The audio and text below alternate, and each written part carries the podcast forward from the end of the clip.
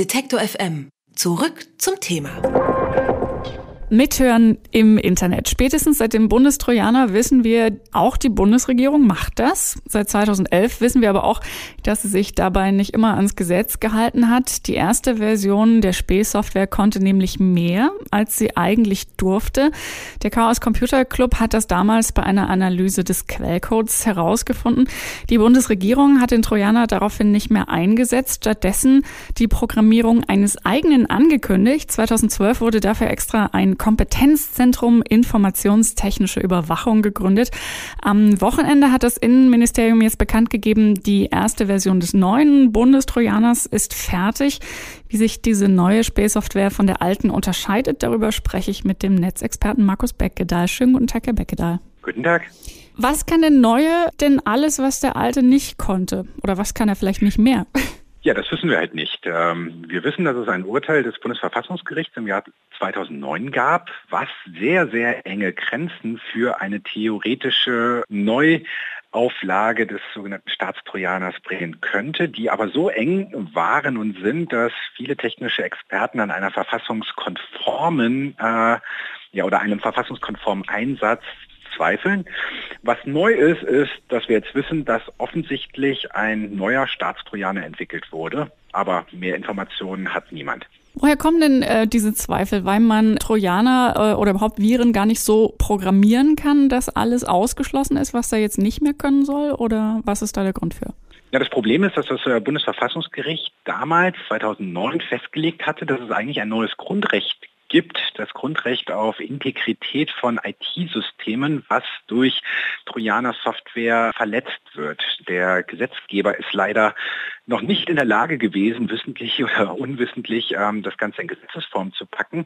Allerdings besagt halt dieses Gesetz, wenn Sie mit einem Trojaner auf einen Rechner draufgehen, Sicherheitslücken ausnutzen, so schaden Sie der Integrität eines Systems, schaden der Sicherheit, greifen auch unzuverlässig oder äh, unverhältnismäßig in die Privatsphäre von Nutzern ein und das ist nicht kompatibel mit unserem Grundgesetz.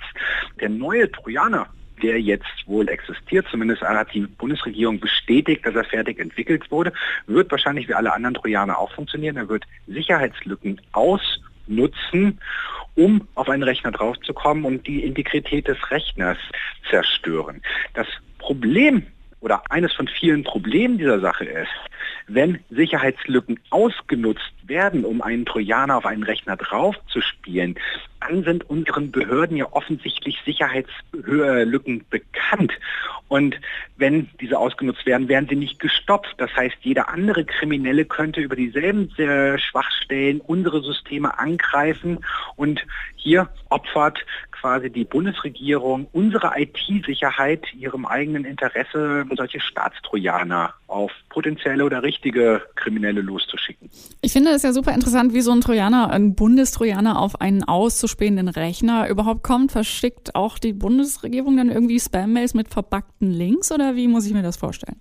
Ja, wir wissen es halt nicht. Da gibt es die verschiedensten Möglichkeiten. Natürlich können Sie als Bundesregierung auch eine Spam-Mail verschicken, aber wie hoch ist die Wahrscheinlichkeit, dass ein halbwegs technisch versierter Mensch noch auf solche Mails draufklickt? Damit erreichen Sie vielleicht die etwas älteren, nicht ganz so erfahrenen Nutzer, die aber eher selten unter potenziellen Kriminellen zu finden sind. Es gibt natürlich die Möglichkeit, dass man einfach mit einem USB-Stick bewaffnet in Räumlichkeiten eindringt oder Räumlichkeiten ausnutzt, wo Computer zu finden sind, um dann über USB-Sticks darauf zuzugreifen. Es gibt auch die Möglichkeit herauszufinden, wie ein Rechner mit welchen Servern kommuniziert, um auf dem Weg dorthin quasi mit einer sogenannten Man-in-the-Middle-Attack den Rechner eines potenziellen Kriminellen oder Terroristen zu ähm, unterwandern. Also da sind viele Möglichkeiten da. Im Endeffekt muss man sich das halt mal so ganz klar vor Augen führen. Der Staat handelt durch den Einsatz eines Staatstrojaners genauso, wie es auch Cyberkriminelle tun. Nun gibt es seit 2012 speziell ein Kompetenzzentrum ähm, der Bundesregierung, um diese eigene Spähsoftware zu programmieren.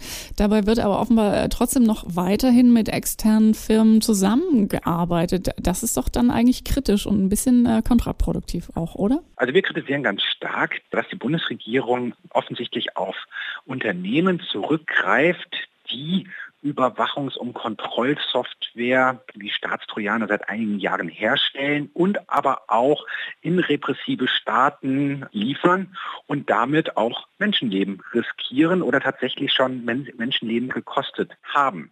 Äh, anstatt notwendige Exportkontrollen und Restriktionen für diese Unternehmen einzuführen, werden sie sogar noch dafür belohnt durch Staatsaufträge, um als private Unternehmen dann ja unseren Behörden Staatstrojaner zu verkaufen, die gleichzeitig in Bahrain oder in anderen repressiven Staaten eingesetzt werden, um Menschen, die ihre freie Meinungsäußerung einfach nur nutzen wollen, hinter Gittern zu bringen äh, und zu foltern. Wie ist das denn ähm, überhaupt mit der Kontrolle? Also ich meine, es ist schwierig genug zu wissen, was die Hacker, selbst wenn sie jetzt offiziell sozusagen in einer Funktion für die Bundesregierung beispielsweise tätig sind, äh, was sie da genau machen, was vielleicht noch mitkommt mit einer programmierten Software, von der man eben nicht so genau weiß, was sie alles kann und was sie alles tut. Gibt es da überhaupt eine Möglichkeit, eine gewisse Kontrollinstanz reinzubringen oder ist das sowieso hoffnungslos? Naja, also in der Theorie ist, glaube ich, angedacht, dass man halt den Quellcode vielleicht mal an den Bundesdatenschutzbeauftragten schickt und der sich das angucken könnte. Dazu muss man aber auch sagen, unsere Datenschutzbehörden sind chronisch unterbesetzt. Weiß nicht, ob da ausreichend Expertise und vor allen Dingen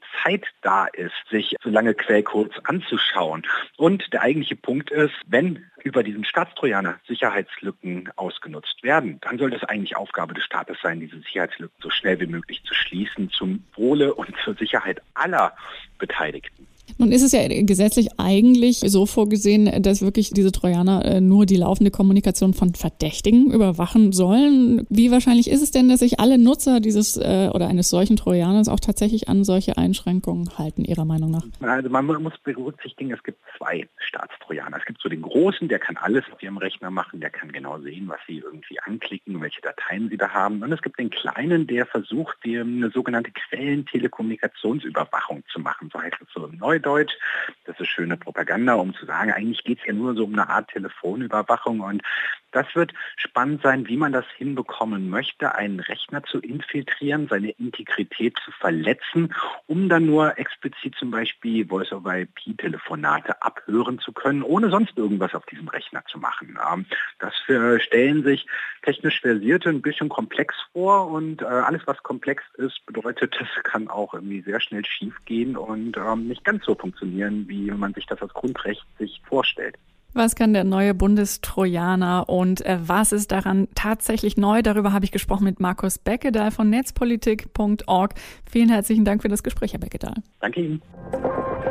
Alle Beiträge, Reportagen und Interviews können Sie jederzeit nachhören im Netz auf detektor.fm.